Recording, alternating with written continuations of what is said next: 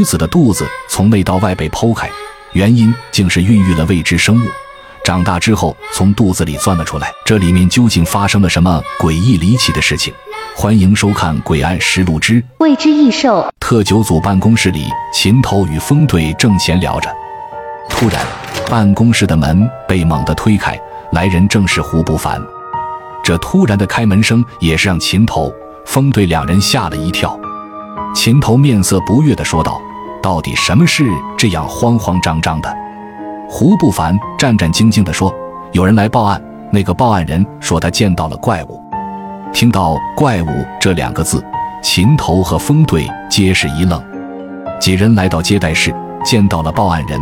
报案人是个三十多岁的男子。只见男子正一手拿着纱布捂着半边脸，纱布上渗出丝丝血迹，很显然是受伤了。风队随即安抚了下男子的情绪，询问起了事情的缘由。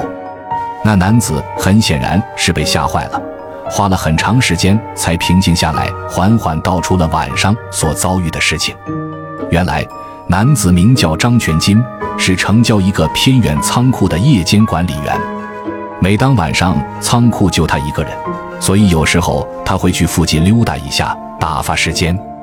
但就在这几天，他注意到仓库不远处的独立二层小楼非常奇怪，每到夜里总是会传出女人的惨叫声，而那房子平时也不见有什么人出入。可就在一天晚上，张全金看见一个身穿黑衣的人进入了那房子。那人一身黑衣，头上还扣着风帽，挡住了脸，似乎怕被别人看见。那人见张全金看着他，也是一直盯着张全金，盯得张全金直发毛，怕惹麻烦。张全金便低下头，匆匆地离开了。当张全金讲起今晚所发生的事的时候，全身一下子紧绷了起来，显得非常害怕，似乎今晚的遭遇对他的惊吓是刻骨铭心的。原来他今晚路过那房子的时候，实在是抑制不住自己强烈的好奇心，就想着爬进去看个究竟。进去前，他在外面听了许久，确定了房子里没有人。便把房子的窗户推开了一条缝，用一只眼睛朝屋里看去。屋内虽然没有开灯，但是借着外面的月光，他还是慢慢看清了屋内的状况。没想到，却看到了恐怖的一幕，把他全身的汗毛都吓得竖了起来。只见屋内竟然躺着一具女人的尸体，似乎才死去不久，血液还没停止流动。那女人肚子被整个剖开了，肚子里的内脏不翼而飞。就在他准备再看仔细一点的时候，突然旁边闪过一道黑影，一个面相丑陋恐怖的怪物的大脸挡住了窗户的视线，只见到两只巨大的眼睛和满嘴獠牙的血盆大口。张全金被这突如其来的一幕吓得倒退了两步，可已经来不及了。怪物撞开了窗户，一爪子抓在了他的左脸颊上，便跳上了屋顶。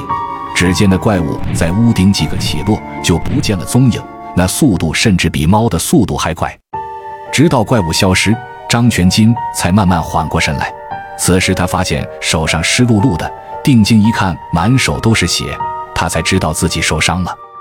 张全金战战兢兢地讲述了今晚那恐怖的遭遇，很显然他还未从这段恐怖遭遇缓过神。听完张全金的讲述，秦头三人也是被惊得说不出话来。还是秦头率先反应过来，喊着胡不凡去准备车。就在这时，风队似乎想到了什么，突然问起了张全金的伤口。张全金原本很不情愿，但见风队非常严肃，还是龇牙咧嘴地拿下了捂在伤口上的纱布。当风队看到伤口，也是一惊。张全金并未说谎，那伤口果然是被什么东西自下而上划伤的。突然。风队似乎在伤口里发现了什么东西，将手伸向了张全金的伤口，从伤口处小心地取出了一个形似鳞片的尖锐物体。随后，几人不敢耽搁，驱车赶往了张全金所说的案发现场。一进门，几人便被眼前的血腥的场景所惊呆。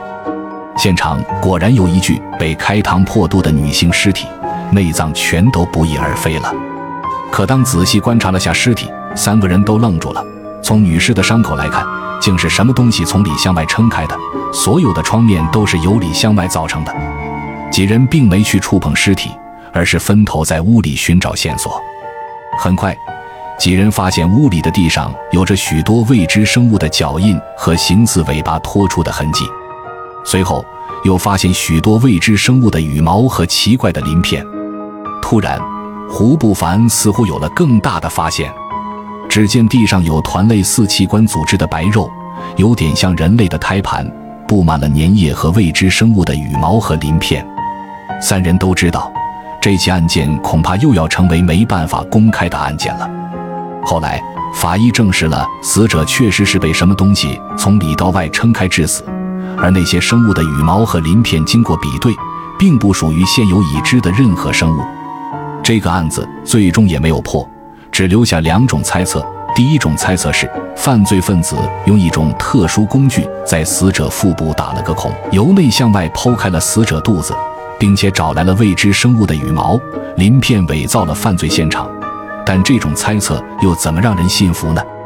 第二种猜测是，确实有人在女性体内培育了未知怪物，怪物长大后从女人的肚子钻了出来。可这种猜测又未免不太科学。